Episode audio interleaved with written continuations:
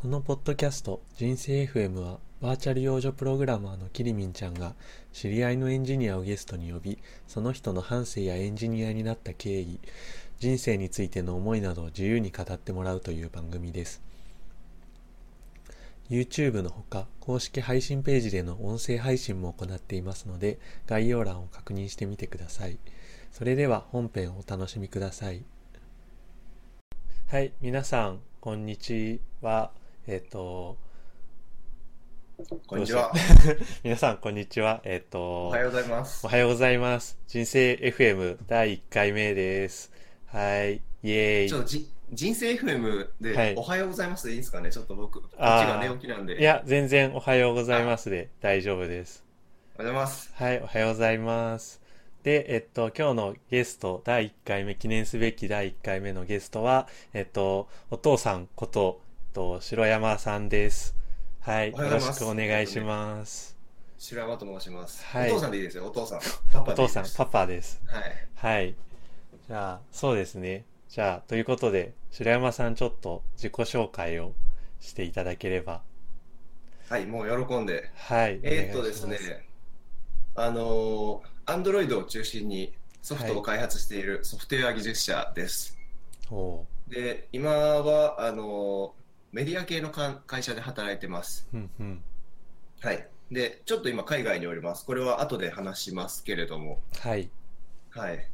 あ、こうやってね、ちゃんとね、ネタ帳書いてたのに思ったより喋れない。そうですね。まあ、気づいてしまってね、驚いてるんですけど。ゆっくり、ゆっくり行きましょう。ねはい。り理由があって、はいあの、昨日ね、あの、元同僚の井上京介さん、キョロちゃんっていうね、素晴らしいハッカーがいるんですよ。で、。昨日彼彼とちょっとあの、お酒を飲んでたんですけれどもね、はいあの僕はまあぼ僕はちょっと病気でお酒は飲めないんですけど、僕はそうなんですけど、はい。まあまあ、そのキョロちゃんがね、ここ数年の人生をね、語ってくれたんですよ。いいですね。ほんで、これがもうね、すごくて、あの、これぞ人生 FM なんで、僕、明日人生 FM の収録するんだけど、僕のやつはもう全然、もうは いやいやいやいや。比べ物にならないなと思って。だからね、僕あの、キョロちゃんをぜひね、人生 FM あ呼んでいただきたいなと。いいですね。ぜひぜひ。ははい。い。もそううなんか、ね。はいいろんな人に人生を語ってほしいなと思っているので。はい。いや、もうね、はい僕ね、今日すごい、すごい楽しみだったんで、まあ、キョロちゃんには、キョロちゃんにはね、及ばないんですけれども、あの、いやいやいや。まあ、ぼ僕もまあまあ、あの、ふらふら生きて。きたんでね。いや、もう、あの、白山さんは、エモい人生と評判なので。う、マジっすか？はい。じゃあ、お互いにちょっと引き出し合っていきましょうか。そうですね。ぜひぜひ。はい。はい。じゃあ、そうですね。もう早速なんですけど、人生はいはい。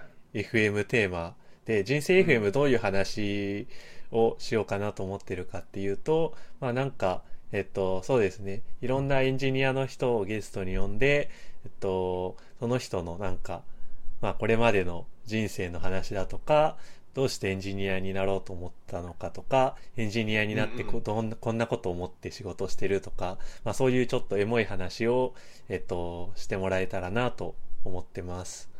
ないのや、でいいですね。はい。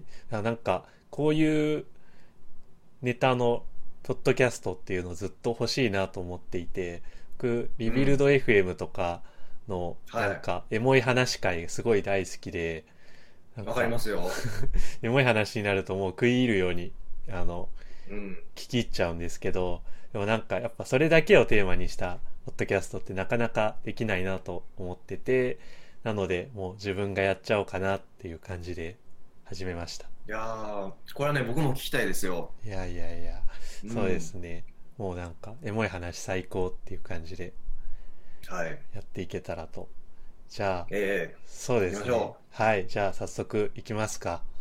えはい。じゃあ、と白山さんの、そうですね、どうしてエンジニアになったのかみたいな話をはい聞かせていただけたらな、みたいな。まあなんかちょっと反省的な感じを話していただけたらと思います。ちょっと無茶ぶりですが。はねはい。いや、これはね、長いですよ。これははい。長いんですけど、ぜひぜひゆっくり。じ僕はですね、あの、この始まりは中学なんですけれども、ほあの、うちにパソコンがあったんですよ。で、ただね、い今、今思い返してもね、あの、うん。初めて触ったパソコン、何だったのかちょっと思い出せないんですけど、多分 Windows95 だなんですけど、いいね。それにあの、あのオルゴールほのあの音符を入れて鳴らせるソフトが入っうてたんですね。へで僕それにあの勝手に触ってポチポチ入れてあの音楽を作ったりするのが好きだったんですよあのうんうんああとは耳コピとかーうんうんうん。すごい。ほんで、えっと、高校生の途中からあの MIDI と言いましてね、はいはいはい。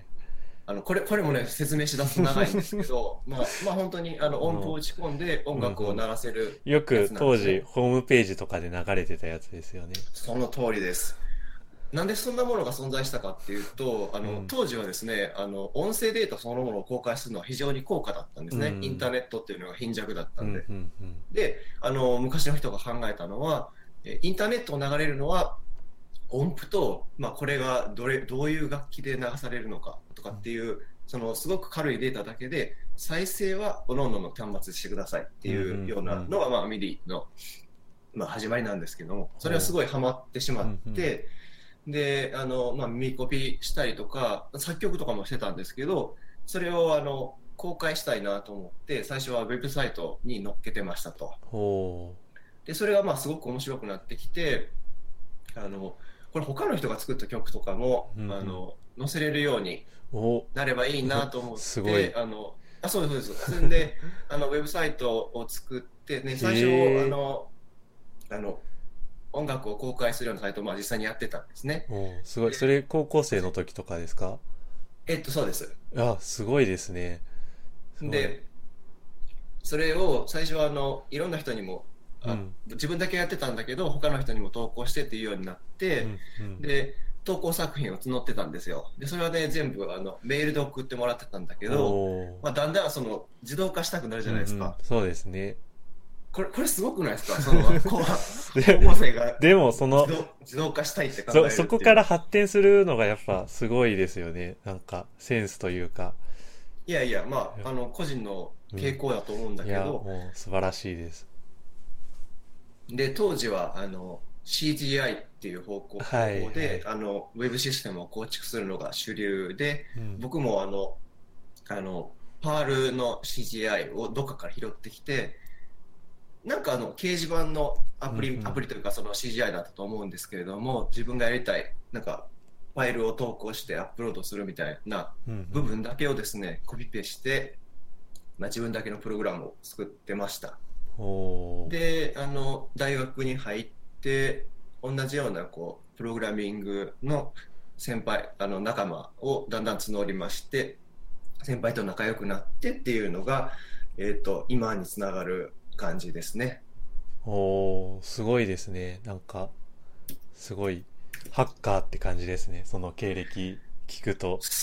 うん、まあ、でも、その、これだけ聞くとなんかそのうんエリートハッカーみたいな感じですけど、ああでも全然そんなことなくて、僕はそのやりたいことがすごくうん。もうか決まってたんですよ。これだけやりたいって。ほで、僕はその、まあ、 MIDIを公開するのもそうだしう。、うん。あのその MIDIファイルを使って、あの着着メロって、着メロってもはやわはやわからへんよね。い。や、僕はわかりますけど、あの、まあ今そうですね。今でこそその昔、音声っていうのがあのチープになったの、チープっていうのはごめんなさい、あの安価になったので、あの音声そのものを、まあ、流したりできるようになりましたけど、これはあの、ま、全くあの MIDI と一緒で、携帯自身もあのあんまり大容量の音声とか持てなかったので、着メロって言って、その着信の音楽を全部その音符を打ち込んで、まあまあ言うたら MIDIですよ。 MIDI実際に MIDIを変換して作るんで、でそれがもう僕めちゃくちゃ好きだったんですね。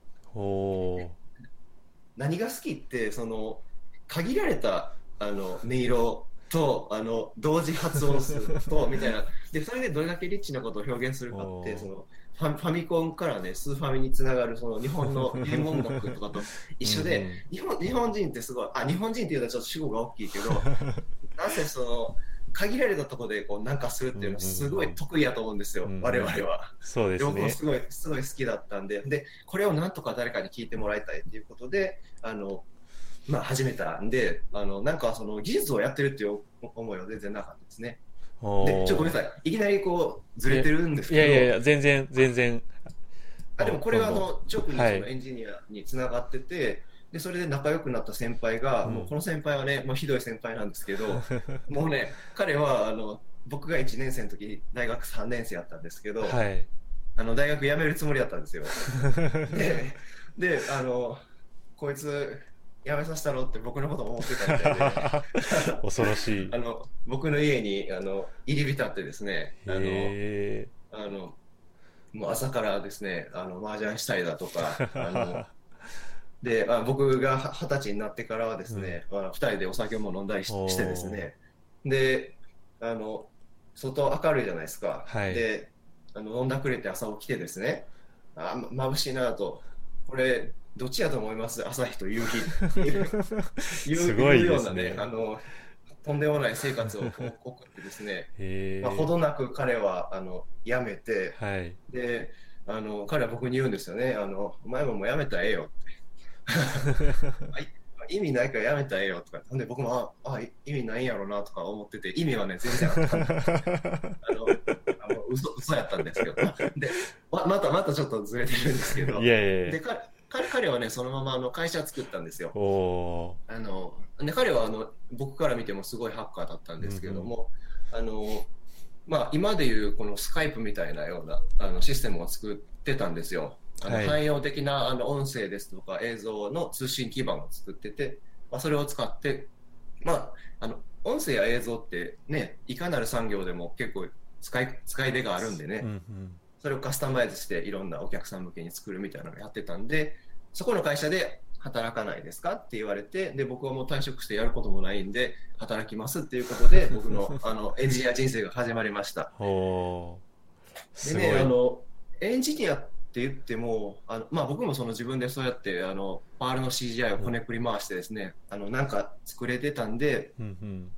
まあまあやっていけるかなと思ってたんですけど、うん。これはね、全然そんなことなくて、おあの初めてオフィスに行ったらあの、まあ、そその会社っていうのがもともと京都大学のあの研究室からスタートしてるので、あのそこにいる人、まあ、全員めちゃくちゃできるんですよね。なんでコードとかもあの本当に細かくクラス分けされててですね、でなおかつそれ GUI 使うシステムだったんでうん。あのウェブしかやったことない僕は何を書いてるか全然わからないんですね。本当にマジで何にもわからなくてあのこれはまあ積んだなと思って。おしばらくね、毎日職場で2チャンネル見てましたね。マジでマジで。あ、すいません。ちょっはいと。ちょっとそそれましたね。はい。あ、いや、はい、違う。大丈夫だ大丈夫ですか？大丈夫ですか？これ。いや、全然全然大丈夫。今ちょっと通知が来てしまったので、あの、はい。あのいいよ、ツイッターをクライアント消しました。大丈夫、大丈夫です。ツイッターもリアルタイムでいきましょう。そうですね。はい。はいじゃあ、えっと、続きお願いします。全然今の路線で大丈夫です。あこの路線大丈夫ですか？はい。全然もっと聞きたいです。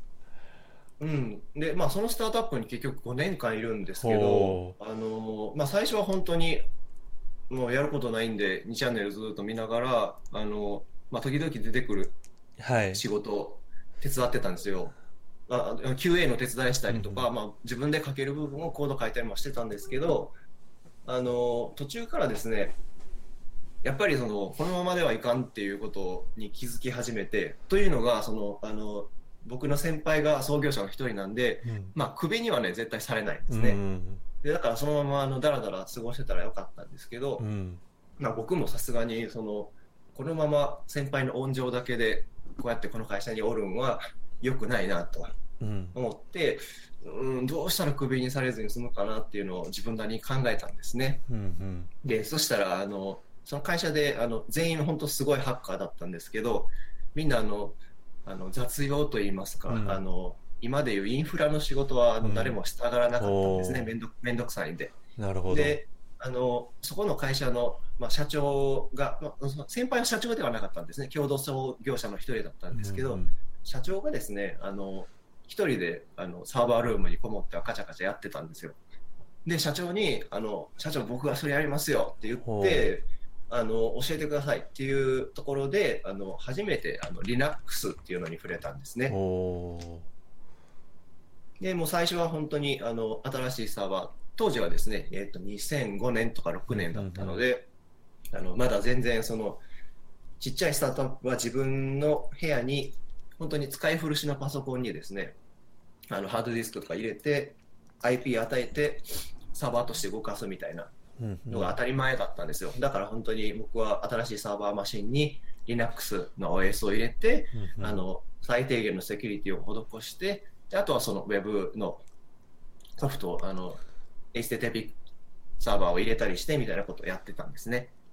おーすごい。でまあ、こういうのがスタートうんで、でまあ、自分のやることっていうのができたら、まあ、楽しくなりますし、うんうんあの責任感も出てくるんで、ああ、インフラ楽しいなと思いながら、あのいろいろ自分なりにやってましたね。へえ。でこれこれがまあさ3年ぐらいかな。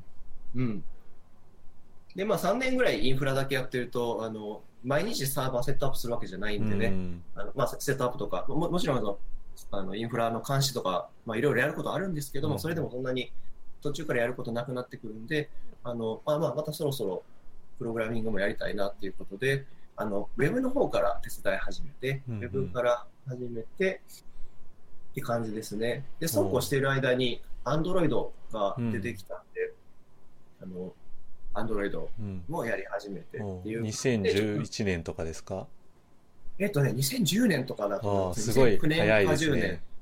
ででこれもね、あの運運がよくって、うんあのその僕を大学辞めさすことになった先輩、あちなみにそのここの先輩ね、だ大好きやし、今もね、はいあのまあ、僕にとってはお兄ちゃんみたいな人なんですけど、彼がねあの、Google の技術がすごく好きだったんですよ。ほで、あのすごい、すごい昔からあの Google App Engine っていう、本当にう。うんうんうん。今今でも素晴らしいあのサービスがあるんですけど、それをあのすごく使ってて、あの Developer Expert に任命されまして、お彼がー。すごい。で、それと時を同じくして、あの京都 G 今でいう GDG 京都っていうあの Google さんのあのユーザーグループがあるんですけれども、それをまはあ設立して、あの近畿にね、そういう団体がなかったんでね、うんあのあの自分たちもこういう技術使っていきたいよねっていうのに、まあ、入ったんですね。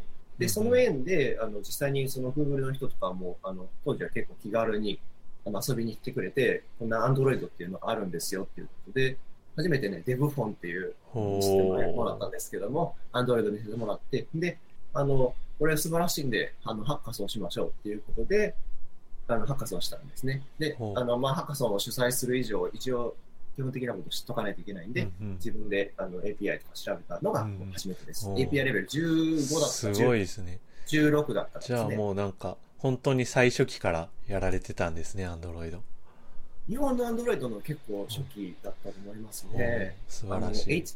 これ聞いてる人で Android の、あの業界というかおじいさんの人 覚えてるかもしれないですけど、あの H HT03A っていうね、あの HTC のね、端末があるんですけども、あの革命的な体験でしたね。でそれを使って自分でアプリ作ったのが初めてですね。おーはい。それがスタートアップ時代かな。うんうんありがとうございます。はい。あれで、まあ、うんいろいろあって、いろいろありました今ね。アンドロイド。そうですね。あのね、これからずっとストリートでアンドロイドやってるんですよ。まあ、ないんだけども、一応アンドロイド時々触るんでしたね。はい。はい。ありがとうございます。なんかこう、はいすごいどういたしまして。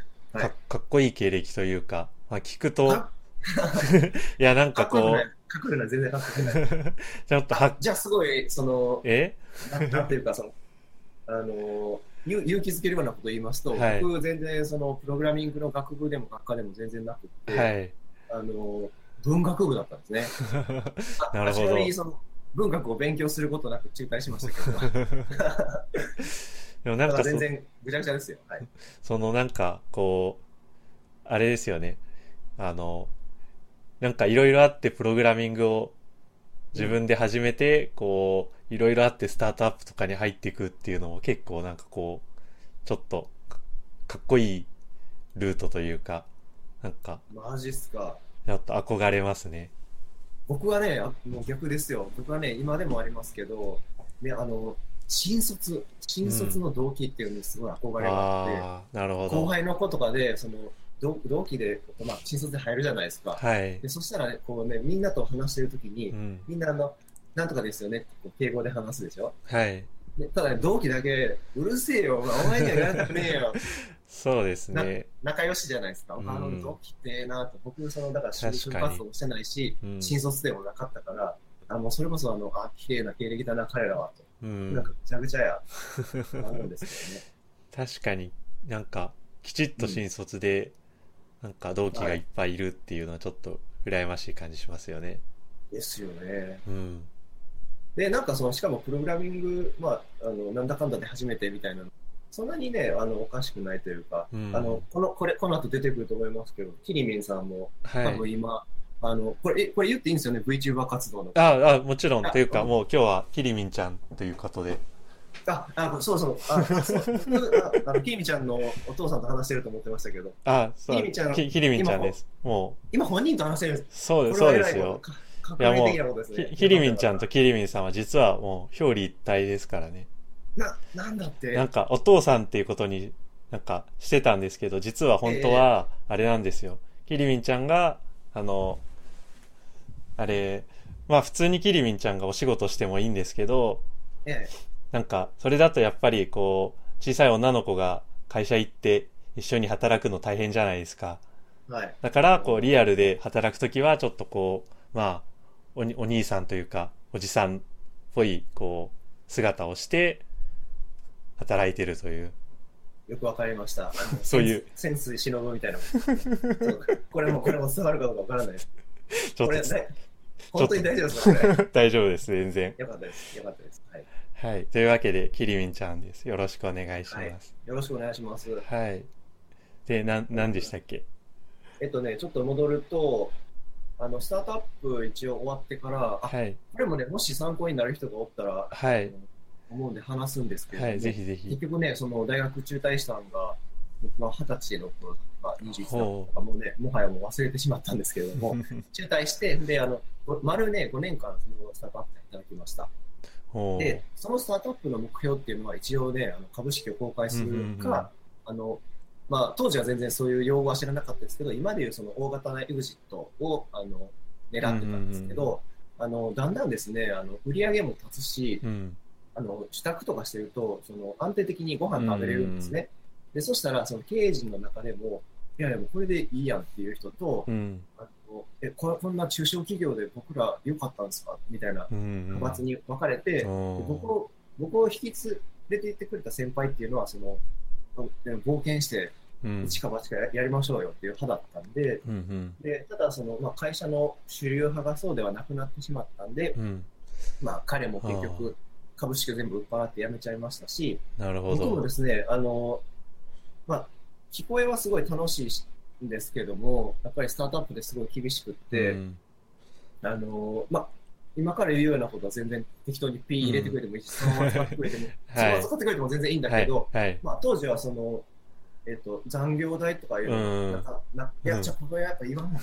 まあ、そまあ、いや、僕は、僕あの、キリミンちゃんは全然大丈夫ですけど、あの、白山パパが大丈夫だったら全全然大丈夫です。あの、まあ、一応その、えっ、と、みなし残業っていうことは残業代もなくて、はい。はい。はい。で、あの、ボーナスもなくて、うんうんあの、ぴったり額面300万円で働いてて、なるほどでそれ、それが、あの、丸5年間ずっと続いたんですね。で、なおかつ、その、あの、やっぱね、僕すごい良くないと思うんですけど、うんあのエンジニアの中ではですね、その、うんお金のことをあんまり知らない人も少なくないと思うんですね。でうん僕もそのうちの一人だったうんので、うんあの、あの、まあ、今でこそ、今だからこそ言いますけれども、ストックオプションとかもなかったんですよ。うんで、だから、その、もし仮にあの会社がすごくうまくいって、うんあの IP, IP を上場したとしても、うん僕は、僕はおそらく何も手にしてなかったと思うですね。いや、今考えるととんでもないことですよね。まあまあ、とにかく、あの、結果的には、その、僕を引き連れてくれた先輩っていうのは、あの、会社の内紛で、まあ、辞めてしまいまして、で、僕も辞めて、うん。で、26だったか7だったかで、いきなり、あの、やることなくなって、うん。でしかも、あの、大学も中退って言って、うん。これ、どうしよう、どうしようもないなと思って、まあ、愕然としてたんですね。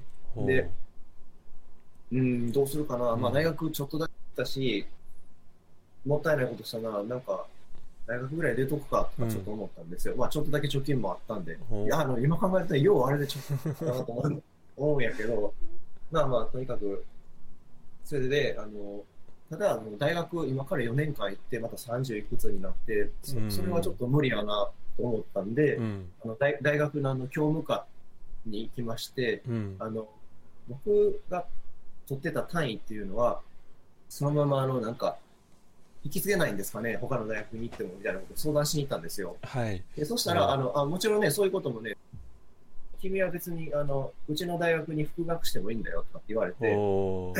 でそのあ僕は本当に休学とかじゃなくて中退してたんですけど、はい。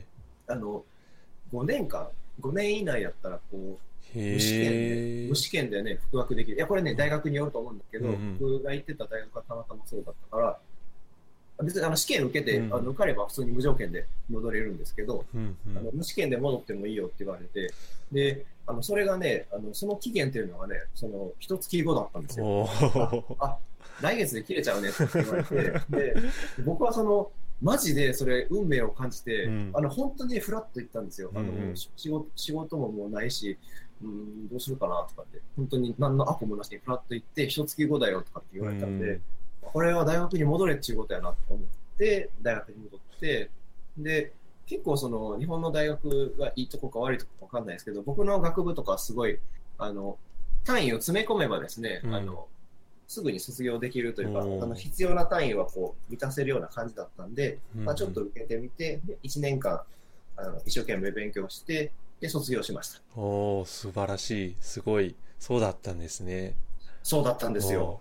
すごいで、。その後は、あの、嫁さんをですね、はい追いかけてと、あの、東京に出てきました。おはい。この嫁の話もしてもね、いいんですけどね、すごい、すごいちょっと長くなるんでー。い、や、あもの、はい。う、はで、い。東京に行って、東京に行ってからは、あの、ウェブ系の会社で、あの、一貫して働いてます。あの最初は、あの、あの、サーバーサイドやってたんですけども、はい途中からね、あ、そういえば俺、アンドロイドあったなと思って、あの、アンドロイド、たまたまその、アンドロイドの案件があったんで、うんうんあの、一緒にアプリ、あの、作って、うん。で、今に至る感じですね。ああ、なるほど。はいありがとうございます。すごい。どういたしまして、どういたしまして？いや、はいもう、なんか、すごいありがたい、面白いお話、すごい、最高ですね。もう、エモ最高で、すか？エモみ溢れてますね。え、エモみ溢れてます？ここで。うん大丈夫ですか？本当、にいや、大丈夫です。大丈夫ですよ。マジっすか？エモみ溢れてますね。なんか大学の話とか、すごいうん。面白かったですね。副学の話とか。ああ、します。あの、ベンチャーの話とかも結構、なかなか新鮮というか、僕とやっぱ結構全然経歴違うなっていうので、結構面白いですね。はいやっぱ人に聞くと。ああ、もうありがとうございます。いやー、1回目が白山さんでよかった。いや、もうやっとね、あの、目が覚めてきましたよ。あのじゃあね、今こ、おこっちは早朝なんで、はいはい。はい。じゃあ、どんどん行きますか。どうぞ行きましょじゃあ、それで、えっと、うん今は、えっと、アメリカの方に行かれてるんですねはい。ちょっとはいその話を、じゃあ、もしよろしければ。う。喜んで。はい。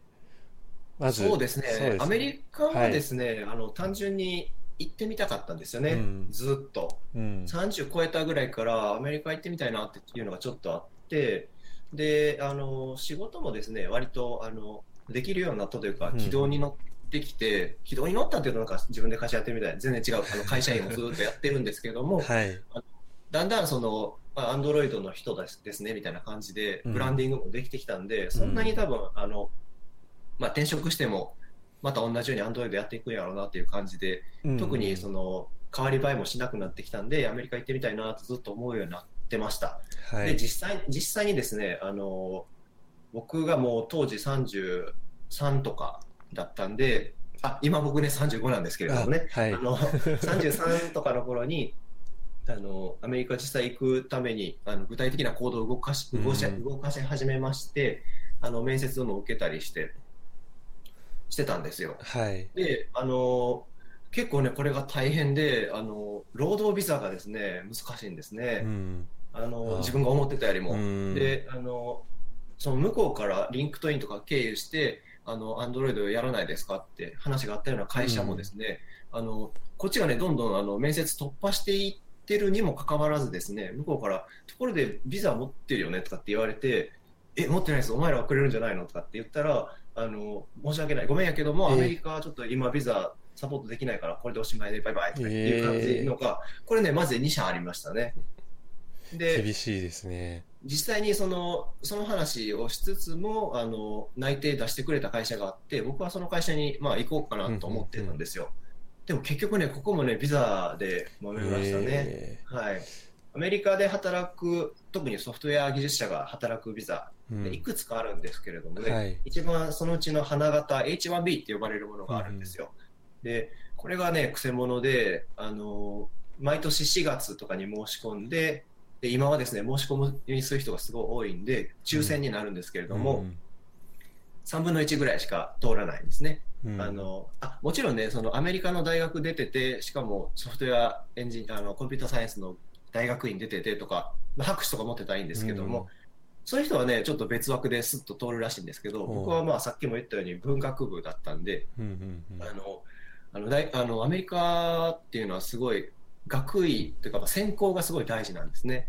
うん。ソフトウェア技術者になる人っていうのはコンピューターサイエンスとか、まあ、こう機械工学とか、まあ、あるある程度似てるようなことをやってないとえなんでお前がプログラマーになるのみたいな感じのことをすごい、あの見られるんですよ。でだからビザビザはなかなか難しくて、まあ、でも僕、当時でその経験が本当に10 11年ぐらいあったんで12年ぐらいあると、うん。本当にまるっきりあの関係なくっても H1B、うん。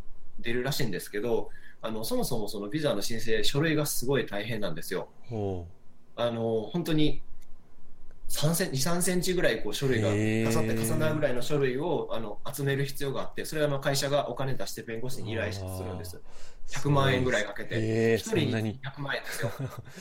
恐ろしいですそういうことしてね。あの3分の1しか受からないみたいなんで、うん会社もあんまりサポートしたくないし、うん。そのさっき言ったように4月に申し込みしてであの受かったらですねあのその年の10月から働けるんですけどほすごい足が長いんですよね。ううんで僕当時その内定が出たのが7月とかだったんですけど、はい、そうするとその来年の4月まで待ってどうどうなるか分かって、で来年の9月あ10月か。ーでちょこれ考えられないじゃないですか。ですごい当時。僕そのすごいうん。ちっちゃい子供がおったんで、うん。あの妻にその1年3か月ぐらいちょっと分かんないんだけどいい？って言ったらバカじゃないの？みたいな感じで。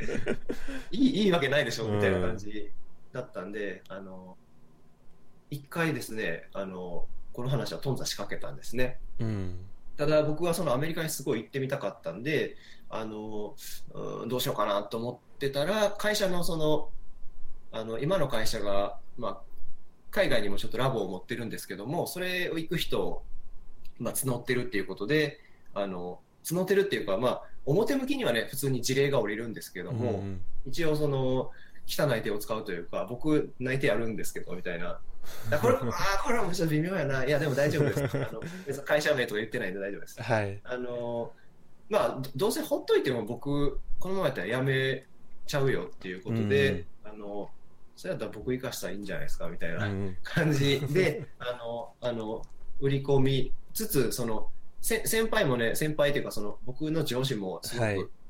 あの理理解がある人でですねあのまあまああのこいつ辞めさすぐらいやったら好きなことやらせた方がいいんじゃないのってあの本当にその上司の上司とかに言ってくれてあのおかおかげさまであの結局あの転職はすることなくですね、はい今今の会社のあの海外のラボに移動になって、今あのアメリカ合衆国のあのカリフォルニア州におります。はい。おーありがとうございます。いえいえどういたしましていいですか？こんな話で。いや、もう全然この話すごい聞きたかったです。あでマジっすか？これはねもうねすごい面白かったですよ。あの、はいまあ勝手に話しますけど、はいはい。アアメリカの会社の面接ってねすごい面白くて面白いというか。ほあの今考えると日本が面白いんやなと思ったんですけど、とにかくですねあのテストテストを受けさせられるんですよ。あのソフトウェア技術者雇うじゃないですか、はいで。そしたらコードを書けないやつが混ざってきたら困るんですよね、うんでだから本当にあの面接も6回とか7回とか会社によってあるんですけど、はい。で大体1回45分とかなんですけどそのうちの30分はねコード書かされますね。はい。で、ある企業は、あの、アンドロイドのソフトウェア技術者の職なんですけど、はい。あの、リモートデスクトップツール入れさせられて、はい。ほんで、あの、実際にですね、僕の作業してるやつを全部監視されてですね、で、あの、ちっちゃいサンプルアプリみたいなのを広げさせられて、はい。あの今、これテスト落ちるんだけど直せるとかって言われて、なるほど。なるほど、なるほど、みたいな。えー、ちょっと面白いですね。面白いですね。うん。で、そういうなんかその、実際に Android をかけるかっていうのにフォーカスした面接した会社もありましたし、うんうん。本当にあの Android 技術者なのに Android のあの字も全然出てこない。とにかくその、膨大なこううん文字列の中から、今から言う、あの、文字列を効率的に探すアルゴリズムを実装してくださいみたいなとかね、あの、そういうのもありましたね。なるほど。それはちょっと僕苦手なやつですね。僕もね、苦手ですよ。まあなんか、あの、今考えると、あれもその、苦問式うん。じゃないな、真剣真剣ゼミか。なんか、あ、これ見たことあるみたいな。なるほど。結局、場数なんだろうなと思うんだけど、うんいや、ね、でもすごいわかるんですよ。僕もね、苦手なんですよ。うん。しかも、あの、今こうやって、あの、そちら日本へ寄るじゃないですか。はいで、僕、こっち朝なんですけど、あのね、時差がすごく大変で、ああの、アメリカの企業の人とかって結構その、特にソフトウェア技術者はもう夕方の5時とかだったらピッて帰っちゃうーんで、うんあの、時間外になんか面接とかって考えられないんですよね。なるほど。ででだから彼らが業務中とかにあの面接ってなるとあの日本の朝3時とかあにーすごい。あの普通に予定がポッて入れられるまあでもこれでいい？って聞かれるんですけど、まあ、はいいいって答えるしかなないじゃないですか、はい。まあ、だから本当にあの寝ぼけて全然あ面接できないしなんかその英語別に得意なわけでもないのに、うんあのこうやってマイク越しにですね、はいそこそっとしゃべ喋られたらちょっとなんて言ってるかわかんないんですよあ。はい。あの、なんて言ったのぐらいのはいいんですけど、うんこれがね、3回ぐらいになるとさすがに向こうも、その、うんあ、もしかしてこいつはバカなのかなって、まあ、どに人間なんで思うじゃないですか。そう。だから、すごいね、大変でしたね。うん。はい。いやー、大変そうですね。すごい。大変でした。ただね、でもうん僕これから学んだことは、その、うん。自分の会社でも今まですごいあの雰囲気で面接しすぎてたなとか思って、あどんなのやってきたんですかとかって、あ、すごいですね。採用みたいな。これはすごい危険だなと、あの、なるほど。なんかシステムに落とし込むっていうのはすごいありやなと思いましたねうん。あもちろん良し悪しはあるんですけどね。はい特にコードを書く人っていうのは、うんこういう能力はその必須要件の一つとして、まあ、見る必要があるなとは思いました。はい、なるほど。ちなみにね、その僕もキリミンちゃんもたまたまはい Android 技術者なんで、どうしてもこの話してしまうんですけど、はい。あの、Android 何だったんですか？初めてやったやつは。ああ、僕初めてやった時は、えっと、2.2、2.2が出た時とかでしたね。なるほど、うん初めて Android にマルチタッチが入った頃ですね。ああ、そうですね。ちょ、ちょうどその、マルチタッ、ミン SDK が21とかだから、マルチタッチどうしようみたいなことをやってたような記憶が、ちょっとある気がしますね。フフロヨでしたっけ？フローズナイトああ、だっけ？そうですねなるほど、なるほど。懐かしいですね。懐かしいですねこれもね、ちょっと話がそれて申し訳はないんです。いいけど、えいえ。その僕結構その、この業界に、えー十何年いるので、あの、わかるんですけども、はい。あの、本当に、こう、どの技術が勝利するかって、やっぱ後になって振り返らないと全然わかんないですね。そうですね。僕、その、2007年にアンドあのあ iPhone が出て、はい出た時って、もうすでにプログラマーだったんですよ。はい。でも、そのあの iPhone が出て、出たのを目の当たりにしてすら、あれがね、世界を取るとは全然思ってなかったんです。うん。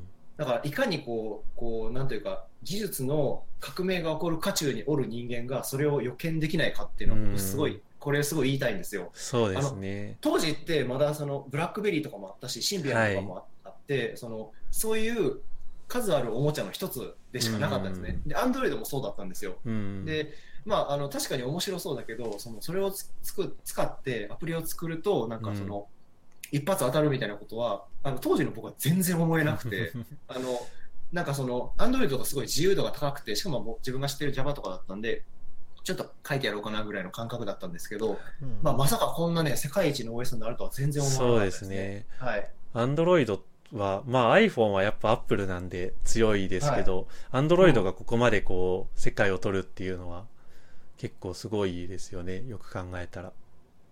あの、当時の iPhone っていうか、うん当時の Apple もね、全然そんなことなかったですよ。うんあそうなんですね今はその iPhone が今のうん Apple に、まあ、も戻したというか、あはい。だからなんか、全然その Mac 使ってる人とか、変、変人かなみたいな感じで。いや、これマジマジで、マジで言ってますけど、はい。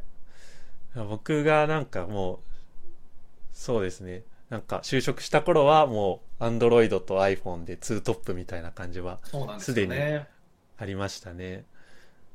いや、どうなるかわからんもんですね。うんいや、ちょっとこの先のゲストで、僕、その、はい。例えば例えばね、機械学習やってる人だとか、あのはい AR、VR やってる人、ぜひ呼んでほしいんですけど、その僕はそのそういうのが10年後に振り返って、うなんであの時 AR、VR やらんかったんやろってなるようなその技術じゃないかなと一応思ってるんですね。でだからその渦中にいる人たちがそのうん2018年現在どう思ってるかっていうのを聞いああ、そうですね。聞いといてもらいたい。ぜひあのはい。人生こう2回、3回あの楽しみにしてください。皆さんはい。はいぜひぜひ。じゃあちょっとこれいいですか？どこで、どこで話戻しましょあうね。そうですね、はいちょっと僕の話が入ってしまったので、大変どうしましょうか？、はいやいやいやいやいえいじゃあ、あの、いうん。えっと、一応ネタ帳があるんですけど、ネタ帳の次の話とかに行きますか。じゃあ、どれか、まあ、あの、白山さん、この中から、うんうん。えっとはいはい。次の話を。そうですね。あの、エンジニアとして成長したいっていうことをちょっと言いたいですね。はいあのまあ、僕がその本当に、あの、雑草みたいなところから始めたんで、どうやったらその効率的に成長できるのかなっていうのはね、当時すごい考えましたし、手探りでやって、10年間のうちは多分ね、2、3年は無駄にしてると思うんですけど、うん。なんとかいろいろこう今の自分があるんですけどもやっぱりあの振り返って思うのがですね自分がすごくなりたかったらすごい人に囲まれないとなかなか難しいなと思います。うん。そのひりみんちゃんみたいに割とその自分でモチベーションを高めてですねであのはい。勉強してでちょっとずつあの向上していけるっていうのはやっぱ少ないと思うんですよ、うん。あの少数派やと思うんです。ね。うん。あの多分そのお客特にお客さんのためにアプリとか作ってたら、うん。その表向き動けばね、もういいじゃんって、うん。そのココードがね、どれだけコピーであろうがいいじゃんって思う人も結構多いと思うんですけど、うん。あのすごい組織に行くと、それそもそも許されないんですよね、こん。なん絶対マージしてやらんとかって言われるから。なるほど。そうですね。で、まあ、僕の例で言うと、すごく幸運だったのが、まずその、最初に入った会社は、あの、5年間働いた会社はですね、はい。あのまあ、きつくはあったんですけどあの、すごい何でもやらせてくれたんで、そういう点では良かったと、うんでで。僕の人生を決定的に変えたのが2社目のウェブ系の会社なんですよ。はい。でその会社っていうのはあの、まあ、ソーシャルメディアやってる会社なんですけど、はい。あの当時僕が入った頃はあのソーシャルメディアとしてはもうだんだんそのあの会員数とかは減ってきつつあったんですけれども、でもその日本のそのソーシャルメディアのパイオニアみたいな会社であの中にはですねその素晴らしいプログラマーがもうゴロゴロいたんですよ。うん。うん。でその会社も本当にたまたま受かったというかあの今考えるとすごい幸運だったんですけどあのすごい頑張りたいですって言ったらおおなかなか頑張頑張って頑張ってくれたまえみたいな感じであの一人だけすごいあの僕の大好きな先輩がですね、あのあの気に入ってくれてですねあの多分その多分採用基準には満たなかったと思うんですけど、あのあのと取ってもらえたんですね。ですごい幸運だったのがあのあ本当にみんなこんなこと考えてプログラミングするんやっていうようなことを、うん。そこで一から鍛え直してもらったんですよ。例えばその MVC、ウェブだったんで、MVC とかだったんですけど、そのはい。レレイヤーを区切ってですね、あの、あのなんか、レンダリングするものはここに書くべきじゃないんだよみたいなことも一から教えてもらったし、あのその会社はですね、あの OR マッパーとか使ってなかったんで、はいあの SQL のクエリとかって全部はい。エンジニアが、エンジニアが生で書くんですよ。ほでそうするとそのこのクエリであのどういう実際 SQL さんがどどういう仕事してると思うみたいなこと聞かれるんですよね。でこれだとそのすごい、まあ、簡単に言うと計算量が大爆発するんでダメなんだよインデックスに乗らないといけないんだよみたいなことを全部教えてもらってう。うん。で新しくそのデータあの DB にカラム追加するときとかもどういうクエリでどういうふうにあのインデックスが検索されてみたいなことをうんあの意識して設計するみたいなのをこう全部叩き直されたんですね。うんで、だからそういうその周りにそういう人がいないと自分って成長のしようがないんですよ。でなるほど逆に言うと周りにそういう人がいると2ヶ月、うん3ヶ月、半年、1年って普通にやってるだけで、うんもうチートみたいにどんどん能力が上がっていくんですよ。でだからその今はもしプログラマーとして伸び悩んでる人とかがうんうんうんもしいらっしゃったらばですね、やっぱりその組織をまず変えることをちょっとけん検討してほしいです。あうんのすごい人に囲まれてると勝手に揉まれていくんで。で、僕がその自分の中で持ってる基準っていうのが、自分がその例えば開発組織の中ではい。上位上位20%ぐらいにいるなって思ったらもう転職のしどきやなって思ってます。なるほど。はい、なんかそのそれ以上あの得るものが減っていくというか、うん。まあ、ななんていうかねその会社をねその自分の成長のために使うっていうのはもしかしたらちょっとラディカルな考えかもしれないんですけど、僕はとにかくそのアメリカ行きにしてもそうなんですけど、うんあのあの割と生き急いでるんですよ。うんでなんでかなんでかっていうと人生は1回1回なんですよね。これ一番エモパートですけど、わかります。すあのなごいわかりますなんていうかねそ。のうん。僕はあの輪廻転生をし信じてないので、あのはいごめんなさいね、これこれエアコンよくないな、あの宗教的な話でよくないんですけど、まあ、ねでも少なくともはい僕僕の人生ではその来世があると確信するに足る経験をしてないんですね。とすると、今のところ来世はないと仮定するのは僕の中では自然なんで、はい。そうするとあのあの平均的な男性、日本人男性がね、うん例えば80まで生きれるとするじゃないですか。はい。でただ、その65とかからあのバリバリ働いてる姿は一旦想定しないとすると、もうなんか35とか、あ半分以上超えてるやんみたいな感じなんですよ。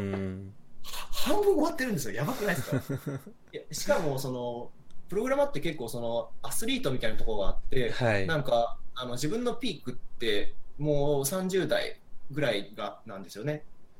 もうあのなんていうか、この先も伸びていきたいなって思いはあるんですけど、どうしてもその記憶,、記憶力も低下するし、なんかね、す数学とかすごい急にできなくなって、なんかうん頭の中で何も計算できないし、あこれマジで衰えてるなっていうのをすごい感じるんで、まあ、だからこそその自分の頭がこう本当にシャンとしてるうちに、あの自分のピークを迎えたいっていうのがすごいあるんで、うんまあ、とにかくそれを効率的にしたいんですよ。でそうすると20代とか30代前半とかってものすごい大事なんで、とにかくその間で一番その自分のベストに到達したいなと思うと、やっぱりその自分がトトップの組織のトップ20%に行くと、とにかく転職して、またすごい人の方一番下に行って、登っていくっていうのが一番いいんじゃないかなとすごい思ってます。うん。ででこの話をすると、必ずね、じゃあどどうやってそのすごい組織に入るのっていうことになるじゃないですか。はい。でこれはこれはですね、すごい簡単です。うんあの数打ち当たる。ああ、なるほど。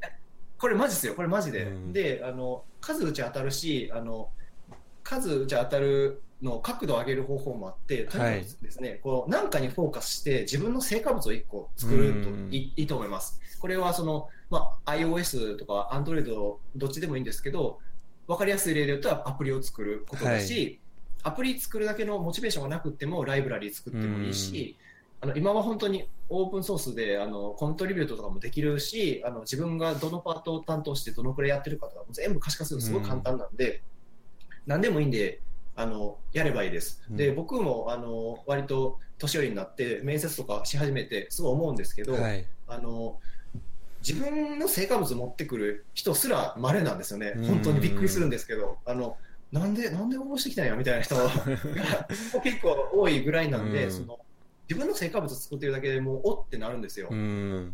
ででそのおってなる経験を10社ぐらいにしてたら1社ぐらいね泣いて出るんじゃないかなと思うんですよ。なるほど。でで1回そのなんかちょっと業界で知名度があるような会社にあのひ引っかかりさえすればですねもうあとはそのその会社で働いてましたっていうとまたその次の会社でも面接話話だけは聞いてくれるんで、うん。みたみたいな感じで全然そのロンロンダリングロンダリングしていけばいいいいんじゃないかなと思いますよ。うんうんうんうんはいなるほど。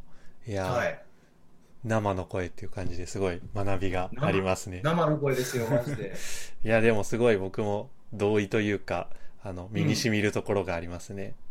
マジっすか。うん。キリミンちゃんは最近スタートアップにいるじゃないですか。はいなんか、それはですね。心心境の変化とかあったんですか？そうですね。まあ、あの、まあ以前はフリーランスやってて、で、うんあの、去年の夏ぐらいからえっと正社員になったんですけれども、うんうんそれはまあやっぱスタートアップのその会社に入ってて、その会社の、えっと、プロダクトが結構好きになっちゃって、えっと、もっとなんかがっつり、こう、まあ、関わっていきたいなと思ったところに、あの、会社の方からお誘いが来たので、えっと、まあ、悪いことないかなと思って入ったっていう感じですね。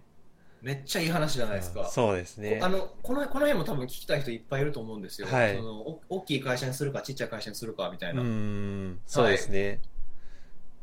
まあ、あるいはそのフリーランスをずっとやってた人がなんで正社員になったかみたいなすごいやっぱ聞きたいんじゃないかうな。ん、そうですね。フリーランスと正社員の話は、まあ結構、あの、したいところもあるんですけど、まあ結構はい複雑というか、まああなるほど長くなってしまうような気がする。あじゃあ、第2回以降に期待してます。そうですね。か、もしくはいは後でちょっと、うんうんまあアフターショー的な感じで話しますか。なるほどね。はい。そっかそっか、もう1時間ぐらい経つのか。あそうですねなるほど、なるほど。はいはい。あの、おじ、お時間大丈夫ですか？と、なん、なんで居酒屋みたいなこと 大丈夫あの楽勝です、楽勝です。あ、で、じゃあ次の話題に行きますか。はい、大丈夫ですよ。はい。えっと、じゃあ何がいいかい？何がいいかい？何にしますか？うん。えっと、すごい組織のところまで話しましたよね。うん。うんうん。じゃあ、子育ての話ですかね。子育てですか。ううんん。そうですあね。人生ですしねなか。うん。どのタイミングで子育てっていうのに参加するかっていうのはやっぱ難しいね。特にそうですねエンジニアの場合は。うん。実はですね、僕、その別、別というか、その人生フェムじゃないところで、はい。あのエンジニアが子育てをするっていうのはどういうことかみたいなポエムをですね、ちょっとはい。あ、はい。寄稿したんですけども、はいまあ、結構反響はありましたけど、はい。まあまあ、そこで書いたような内容にちょっとなっちゃうんですけども、はい。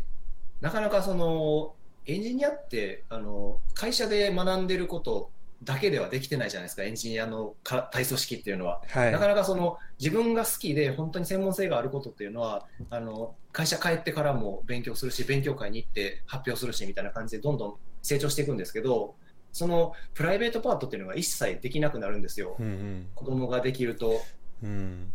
特にか会社終わるとすぐ帰ってご飯食べさせてうん風呂入れてほんであのあんま子供遅くまで起こしとくわけにいかないんで21時ぐらいにはお布団入るじゃないですか。うんそうですね。でで、まあ、子供ってすぐ起きたりするし、はいうちの子とかすごい寂しがりなんで、あのうんするって抜け出してるとあの起きてきちゃうんで、基本的にその横で寝てないといけないんですよね。うんで。そうすごいもどかしくてあの、今日あのライブラリやりたかったのにとか、あのコード続き書きたかったのにとか、すごい思うんですけど、うんなかなかそういうのができなくなるんで、すごいね、やっぱりもどもどかしいです。うんだからその子供は子供はものすごく可愛いんですけど、うんあのエンジニアとしてのピークの成長と子育てをぶつけるのはもう、うん果たしてこれはいいんだろうかっていうのはうん未だに分からないですね。全然分からないですね。うん。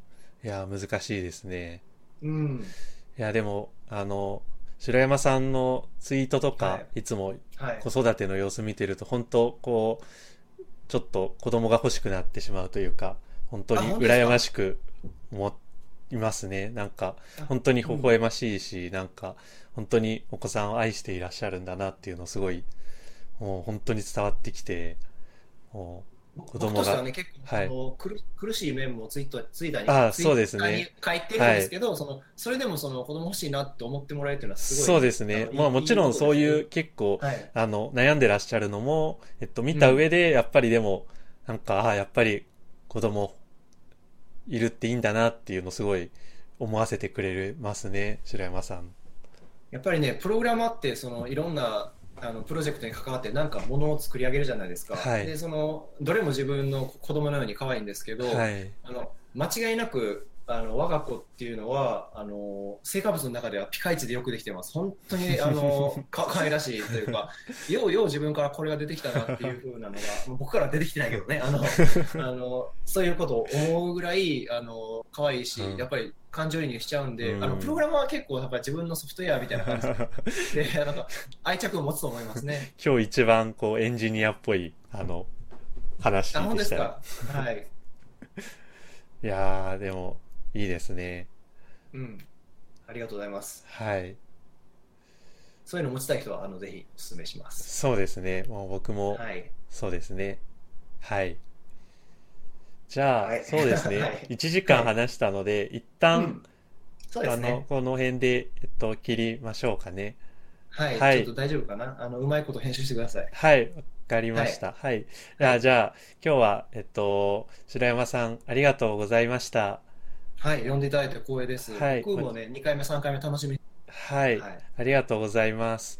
じゃあ、えっと、皆さん、えっと、聞いてくれてありがとうございました。じゃあ、ありがとうございました。はい、以上です。バイバイ。バイバイ。